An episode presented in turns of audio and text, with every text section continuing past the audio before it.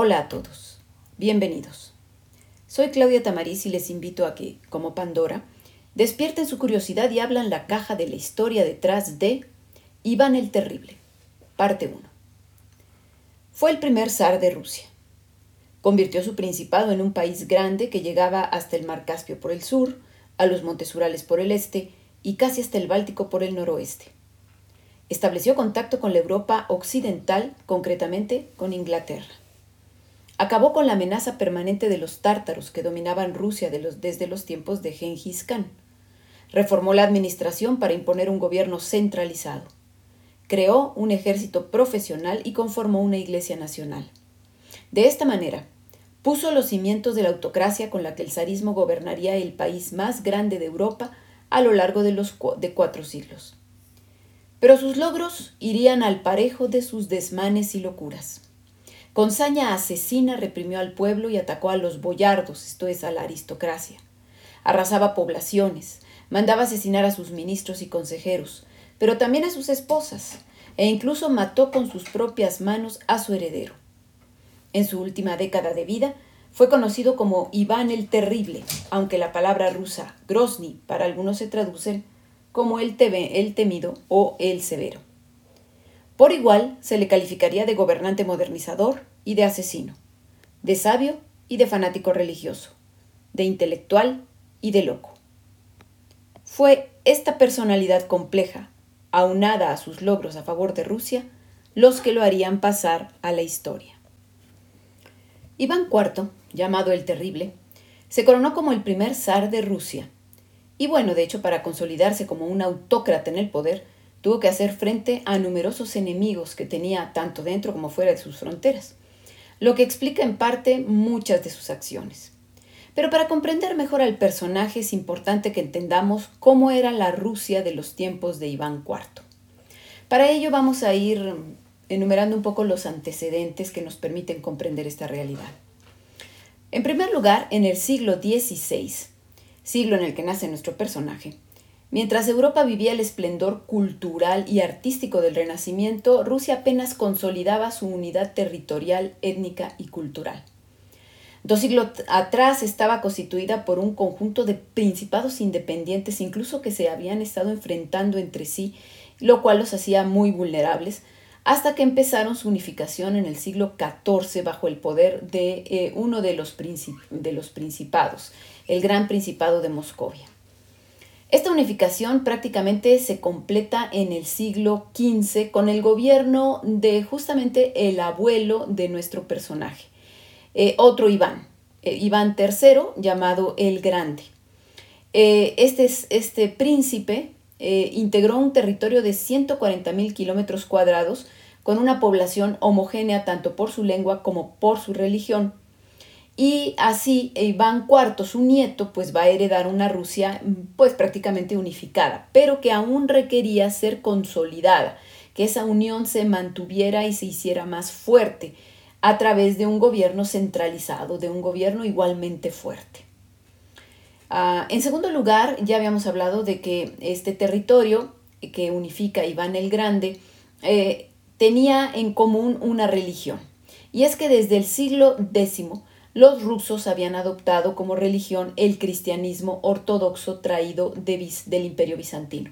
Recordemos que el imperio bizantino era la parte oriental del imperio romano, cuando Roma se había separado en dos eh, y que en el siglo V cae la parte occidental del imperio, la que tenía por capital Roma, para dar comienzo a lo que sería la Edad Media, pero la parte oriental todavía sobrevivió pues toda la Edad Media eh, y bueno, va a caer hasta justamente el siglo XV. Eh, y bueno, los rusos se sentían muy vinculados justamente a este imperio bizantino por eh, culturalmente gracias a que habían elegido retomar y adoptar la religión de este imperio que era la, era la religión cristiana, pero era un cristianismo diferente al cristianismo católico ortodoxo del lado occidental. Este era el cristianismo, eh, tenía características muy distintas y entonces era el cristianismo ortodoxo griego. Eh, en tercer lugar, como tercera, eh, digamos que antecedente, debemos decir que Iván el Grande, el abuelo de, nuestro Iván, de Iván IV, como gran príncipe de Moscovia, había sí concientizado que para em, consolidar la unión de los territorios que, bajo su mando terminaron de, de concretarse, esa unión, pues necesitaba imponerse como gobernante de una forma autocrática, absolutista. Pero el problema es que esto lo, lo, empezó enfrentando a los boyardos, es decir, a estos miembros de la aristocracia terrateniente rusa que tenían muchos privilegios y mucho poder y que no estaban dispuestos a cederlos, no estaban dispuestos a servir a un monarca absoluto. A esto es a lo que también se va a enfrentar Iván el Terrible.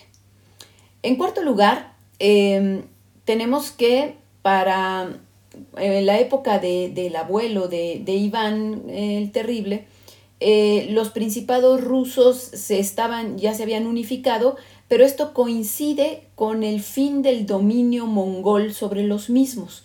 Resulta que los mongoles habían, eh, estaban controlando a los principados rusos, pues prácticamente desde la época de Genghis Khan. Fue Genghis Khan quien en la primera mitad del siglo XIII va a enviar a sus hordas a conquistar hacia Occidente y éstas van a arrasar y se van a imponer con un ímpetu verdaderamente arrollador y con extrema crueldad sobre, sobre los territorios rusos, sobre los principados que ya se habían desintegrado eh, y que estaban débiles por, porque incluso eh, estaban aislados y competían entre sí. Eh, sin embargo, los mongoles mm, se detuvieron en un cierto momento, no, no, no, atacaron más hacia el norte, prefirieron quedarse en las estepas rusas, en el curso bajo del río Volga, rumbo al mar Caspio, y, conformaron, y ahí conformaron lo que se le llamaría la Horda de Oro. La Horda de Oro era, pues digamos que el Estado mongol en, la estepa rusa, era esa, ese baluarte mongol en la estepa rusa. Eh, y aunque territorialmente no ocuparon más territorio ruso hacia el norte, sí lo controlaban. Lo controlaban y le cobraban tributo y a todos los principados rusos y vamos, los castigaban terriblemente en caso de incumplimiento o de rebelión. Este dominio mongol había durado 250 años, pero para el siglo XV la Horda de Oro ya se había, ya se había eh, debilitado y prácticamente se había disuelto siendo sustituido por estados, eh, pequeños estados eh, que eran los canatos tártaros.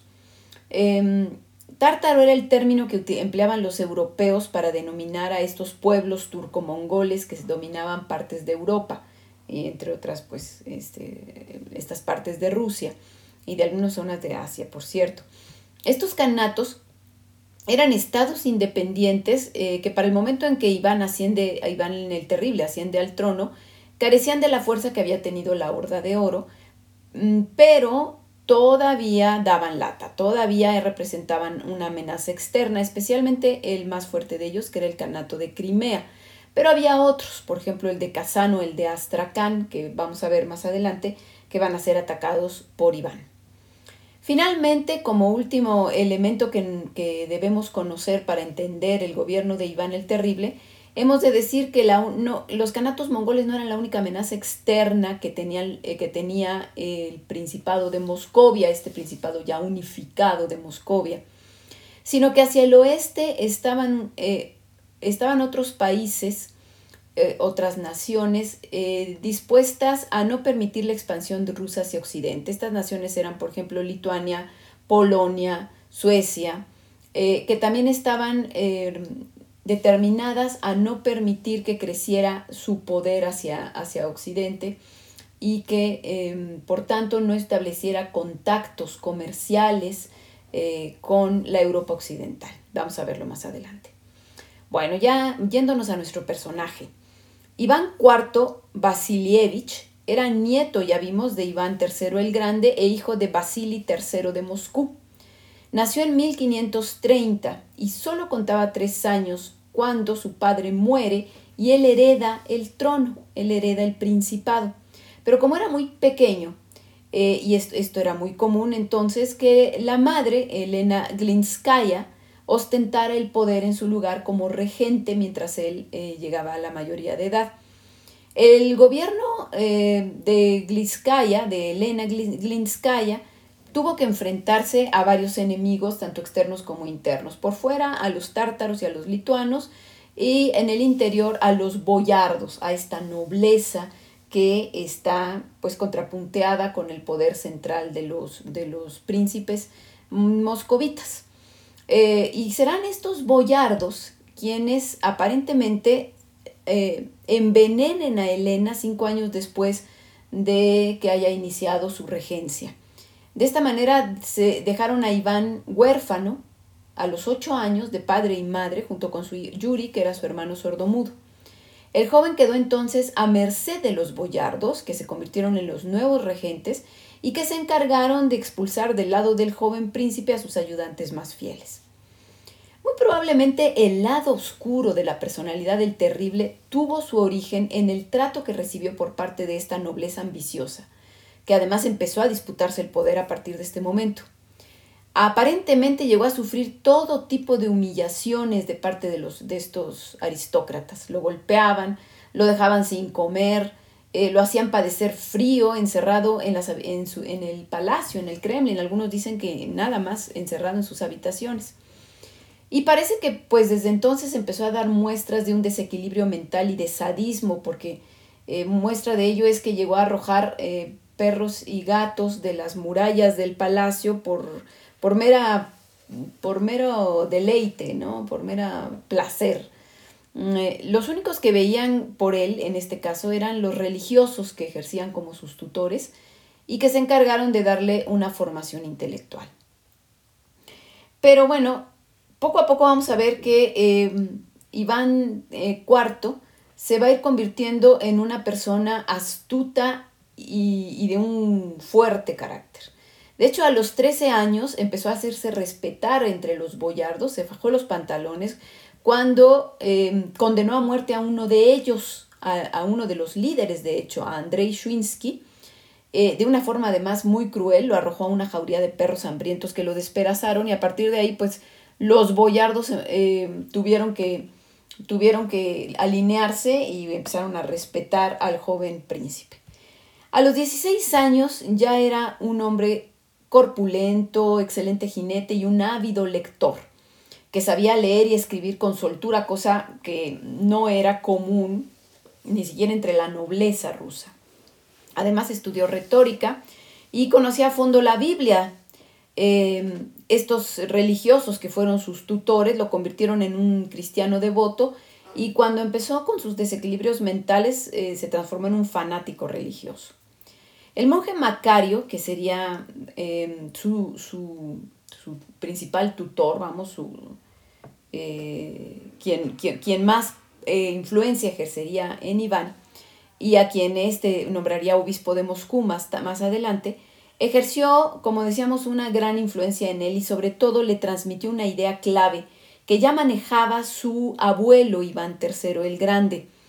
La idea era que Rusia tras la caída de Constantinopla, la capital del imperio bizantino, eh, que había eh, ocurrido justamente en el siglo XV, eh, Rusia debía convertirse en la legítima heredera del imperio bizantino por este vínculo que había cultural, de religión, etc. Y no solo eso, sino que eso la convertiría en una tercera Roma, y él debía ser el emperador de esa tercera Roma. ¿Por qué una tercera Roma? Porque la primera Roma había sido la Roma original, el imperio romano de Occidente, que había caído eh, en el siglo V en manos de los bárbaros. El la segunda Roma era el imperio bizantino, que había caído en 1453 en manos de los turcos. Y bueno, ahora le tocaba descollar a la tercera Roma, que debía ser Rusia. La idea que como vimos no era nueva, puesto que ya su abuelo Iván III lo, la, manejaba y por ello se había casado con una, em, con una de, miembro de la familia real bizantina, con Sofía Paleóloga, sobrina del último emperador bizantino, Constantino XI, que por cierto había muerto defendiendo Constantinopla. Eh, y esto de alguna manera, tanto el abuelo como después Iván IV, van a sentir que es una forma de legitimar esa idea de que Rusia debe de ser la tercera Roma, porque ahora los vínculos con Bizancio no van a ser solo vínculos mm, culturales o de religión, sino también directamente van a tener vínculos de parentesco, porque pues la abuela de Iván pues es eh, una miembro de la Casa Real de, eh, del Imperio Bizantino, de la Casa Imperial. Bueno, eh, entonces, con estas ideas en mente que le metió su, su, este, su tutor Macario, Iván IV, en 1547, va a ser coronado no nada más como príncipe de Moscú, que se lo coronaron una vez, pero lo van a coronar por segunda ocasión como el primer zar de Rusia. Esto es como el primer emperador. Y es que zar viene del eslavo tsar, eh, que deriva a su vez de la palabra César. Y recordemos que el título que se le daba a los emperadores romanos era justamente Césares. Em, para reforzar esta idea de continuidad con el imperio bizantino, además, eh, se adoptó el águila bicéfala, símbolo de Bizancio, que a su vez eh, había sido tomada de las águilas de las legiones romanas, y, se, y la incorporaron al escudo de la familia de, eh, de Iván. Todo esto sucedió, pues evidentemente con el apoyo de la Iglesia ortodoxa, que de alguna manera, pues estaba legitimando la misión divina del nuevo zar. A partir de aquí va a empezar, empieza en esos estrechísimos lazos entre la Iglesia ortodoxa rusa y los gobiernos zaristas. Tras su coronación, Iván tenía otra responsabilidad, asegurar la sucesión al trono. Para eso pues tenía que tener descendencia. Así que se casó. Contrajo matrimonio con una joven noble, Anastasia Romanova. La leyenda cuenta que para elegir a, la, mujer que se convertiría en su esposa, el, joven zar mandó congregar en su palacio a todas las mujeres nobles del reino que, en edad casadera.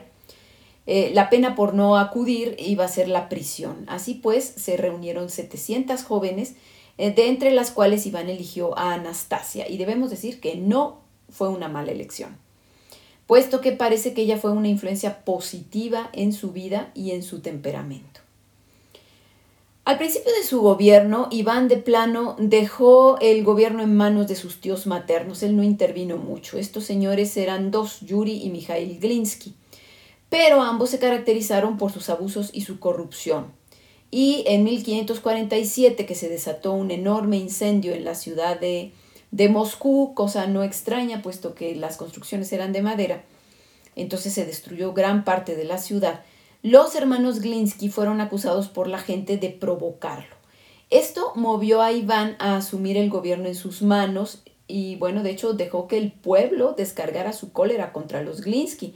Uno de ellos fue linchado y al otro pues Iván lo desterró. Entonces ya tomó el gobierno en sus manos. Los primeros años de su reinado fueron buenos años, fueron lo que se llamó justamente sus buenos años porque no estaba tan loco. Entonces, incluso en ese tiempo, fue cuando adquirió fama de ser uno de los gobernantes más capaces que hubieran, eh, se hubieran sentado en el, en el trono del Principado de Moscú hasta entonces. Lo primero que hizo al asumir el, el gobierno fue instituir un consejo privado al que llamó la Rada, este consejo estaba compuesto por hombres prudentes. Entre ellos había boyardos, pero no, no todos lo eran. Había una buena cantidad de religiosos, eh, entre ellos pues el metropolitano Macario, o sea, el obispo Macario. Eh, su confesor era otro, e incluso eh, gente de origen humilde como su secretario Alejo Adashev. Por supuesto, la, la formación de esta rada provocó el disgusto de los boyardos que esperaban que Iván convocara a la Duma para que gobernar con asesoría de ella, que era la Duma, el consejo de gobierno de esta élite aristocrática. Bueno, decíamos que este fue un periodo bueno, lleno de logros, especialmente para poder consolidar la unificación de Rusia y el poder del zar. Eh, las medidas que se tomaron eh, para conseguir esto fueron varias, vamos a comentarlas un poco.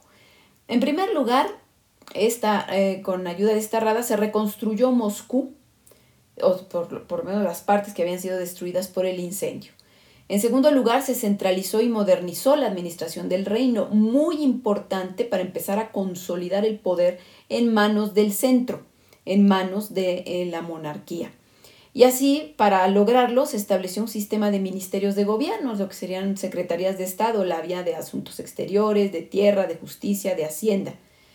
Y esta última, que era muy importante para poder cobrar bien las eh, los contribuciones, los impuestos y evitar la corrupción, la dividió a su vez en cancillerías de impuestos que, para vigilar mejor la contabilidad.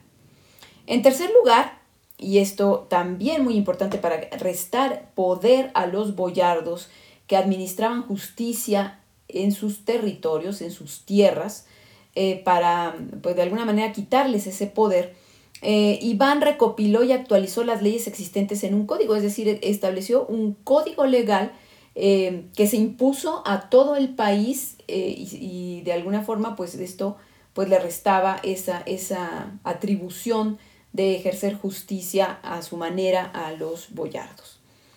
En cuarto lugar, va a convocar una especie de estados generales, es decir, una asamblea nacional donde eh, todos los eh, grupos sociales tuvieran participación, especialmente, bueno, la, aristocracia, la, la iglesia, pero también le dio voz y voto a la burguesía, que de esta manera pudo expresar quejas y peticiones. En quinto lugar, estrechó vínculos con la Iglesia Ortodoxa, más de los que ya tenía, fundó escuelas y finalmente, y muy importante, creó un cuerpo de soldados profesionales como su guardia personal, los Strelsi, y los armó con armas de fuego, con arcabuces que no eran muy comunes entonces en, Rusia, y que sería el embrión de un ejército regular, estos Strelsi.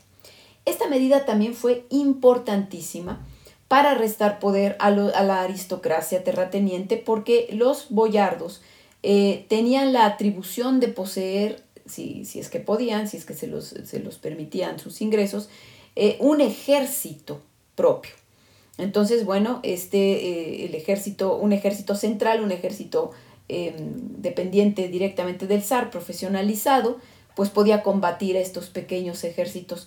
Y es que, pues como decíamos, los boyardos no sentían absolutamente ninguna em, necesidad de eh, obedecer al zar, de poner sus ejércitos al servicio del zar, eh, de vamos, de someterse a la, monarquía absoluta y perder de esa manera sus privilegios. Así que, pues con estas medidas, pues la finalidad era disminuir esta influencia de estos boyardos tan odiados por Iván, que tan mal lo habían tratado en su infancia, y alejarlos de esa forma del poder. Otra medida importante que no fue implementada por Iván, venía de atrás, fue justamente rodearse de gente de confianza que le debiera algo, es decir, crear una nueva nobleza, una nueva élite de terratenientes que fuera una nobleza no hereditaria, sino una nobleza de servicio, una nobleza que a la que le, le concediera tierras, pero a partir de los servicios militares que ésta le prestara al príncipe, que estos personajes le prestaran al príncipe. Entonces les concedía tierras, vamos a ver que fueron tierras de las que empezaron a conquistar eh, los ejércitos del zar. Esto lo vemos un poquito más adelante. Y además eh, eh, Iván ató a los campesinos a la tierra para que les sirvieran a, estas, a esta nueva nobleza y de esa manera pues, pues los convirtió en siervos.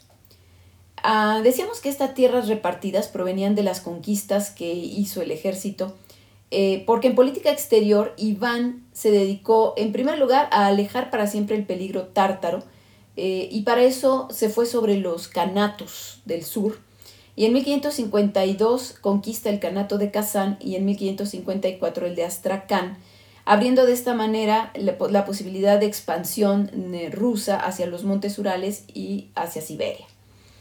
Para consolidar sus conquistas, pues aplicó medidas terribles porque se dedicó a exterminar y a deportar a la población civil tártara, a la que sustituyó pues con colonos rusos, como ya habíamos visto. En conmemoración de estas conquistas, la Iglesia Ortodoxa lo empezó a llamar, eh, lo empezó a comparar con Alejandro Magno, y como parte de esa conmemoración se levantó en 1555 la Catedral de San Basilio en las inmediaciones del Kremlin, una de las tesoros arquitectónicos de Rusia. Una leyenda cuenta que tras la terminación de la obra de, San Basilio, Iván mandó cegar al arquitecto para que nunca más hiciera una creación tan magnífica. Esto fue totalmente falso, puesto que se sabe que el arquitecto levantó después otras iglesias en los territorios que se habían ido conquistando. Bueno, después de haber acabado con los canatos de Kazán y Astrakán, pues quedaba el canato de, Crimea, eh, que era pues el más poderoso, y, pero no será Iván quien acabe con él. De hecho, pues, pues, seguirá dando lata y vamos a ver que después va a atacar el mismo Moscú. Eh, la conquista de los canatos agregó casi un millón de kilómetros cuadrados a los dominios de Moscú, pero también puso en alerta a los países del noroeste, a Lituania, a Livonia, que era lo que hoy es Estonia y Letonia, a Suecia y a Polonia. Y vamos, tenían razón en alarmarse, puesto que Iván eh, pretendía expandirse hacia el oeste, buscando establecer una salida de Rusia al mar Báltico.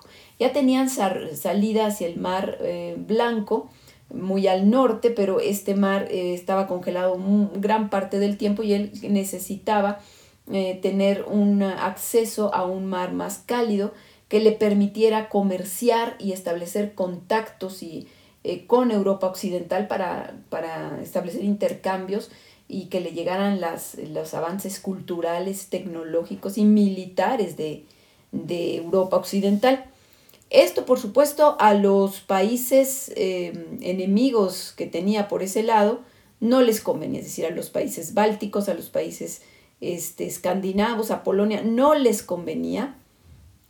Este, y por eso no solo, no solo se defendieron y establecieron una serie de guerras contra Iván IV, eh, sino que además eh, le pusieron un bloqueo comercial para que a Rusia no llegaran los avances tecnológicos y militares occidentales.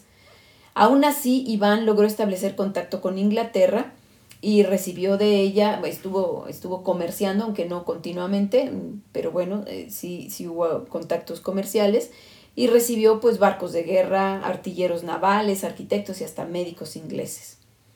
Y bueno, una, una importante adquisición eh, fue la llegada de la imprenta a Rusia.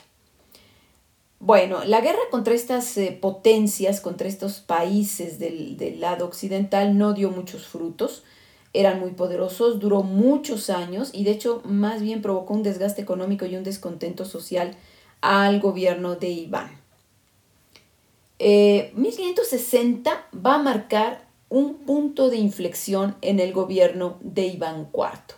Es el momento en que inician sus años malos. Hasta ahorita habíamos estado hablando de sus años buenos. 1560 empiezan sus años malos y llamamos sus años malos porque es cuando su demencia se dispara.